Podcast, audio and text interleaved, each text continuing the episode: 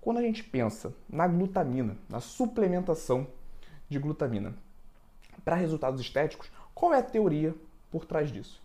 Nós sempre vamos pensar na teoria para depois ver se isso se aplica ou não à vida real, se aplica ou não à prática, né? Mas a glutamina, ela está diretamente envolvida nos processos de transaminase. Então, a glutamina, diretamente ou indiretamente, ela está associada na construção de novos aminoácidos. Tudo bem? Não precisa decorar o que é uma transaminação nesse momento, mas pensa no seguinte: a glutamina ela está diretamente relacionado com esse processo de construção de novos aminoácidos. Se ela é utilizada para a construção de novos aminoácidos, ela pode influenciar positivamente na síntese proteica, certo? Se eu tenho um aumento da síntese proteica, eu posso ter um aumento da hipertrofia. Então, existe uma teoria por trás disso.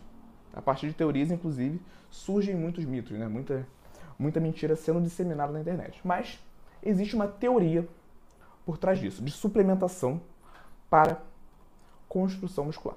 Então vamos analisar alguns artigos para provar se isso acontece ou não na prática. Tudo bem? Pensando aqui em recuperação muscular hipertrofia. Esse primeiro artigo que nós vamos analisar, ele mostra, né, o objetivo dele é avaliar se a suplementação de glutamina né, melhora a recuperação muscular. E já vale a pena destacar nesse momento que quando a gente fala de estudos científicos com glutamina, são utilizadas quantidades muito grandes de glutamina. Quando a gente compra aquele potinho de glutamina na loja de suplementos, de suplementos alimentares e consome ali um, 12 scoops por dia, isso não chega nem perto das doses que são utilizadas nos estudos científicos. Tudo bem? Eu vou falar um pouquinho sobre as doses daqui a pouquinho e vocês vão entender isso. Tá? Mas ainda assim, nos estudos, a quantidade de glutamina utilizada é muito grande.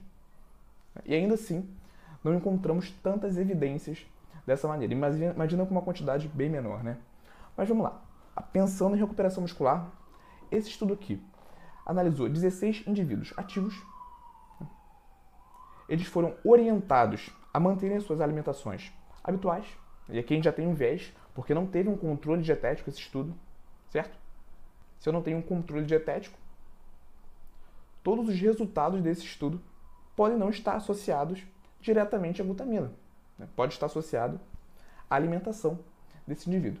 Mas, enfim, 16 indivíduos ativos orientados a manterem as suas alimentações habituais, né? sendo que um grupo eles foram divididos em grupos. Um grupo recebeu a suplementação de glutamina mais a maltodextrina, 0,3 gramas por quilo de peso desse indivíduo, tanto de glutamina quanto de maltodextrina. E o outro grupo, que foi o grupo placebo, recebeu só a maltodextrina, um carboidrato. Recebeu 0,6 gramas por quilo de peso. Eles fizeram essa suplementação três dias antes do treino, Durante três dias, eles tomavam esse suplemento antes do treino né, e realizavam exercícios de musculação para membros inferiores. O intuito aqui foi avaliar as dores musculares depois do treino e em relação à força, recuperação muscular. Quando a gente fala de recuperação muscular, o principal marcador que nós temos é a força nesses dias subsequentes. Se eu faço um treino pesado na segunda-feira e na terça-feira eu consigo manter a força nesse treino, isso significa que eu tive uma boa recuperação. Tudo bem? Por isso que esse é o principal marcador que nós temos. E vamos aos resultados desse primeiro estudo que nós vamos avaliar nessa aula. Em relação à força, todos os grupos apresentaram queda na força com o passar dos dias, sem diferença entre eles. Tivemos o grupo dos homens, das mulheres. Todos os grupos, inclusive o placebo, apresentaram queda na força com o passar dos dias. Ou seja, em relação a isso, a glutamina não exerceu nenhuma influência. O grupo que recebeu glutamina perdeu força da mesma maneira que o grupo que recebeu só a malto.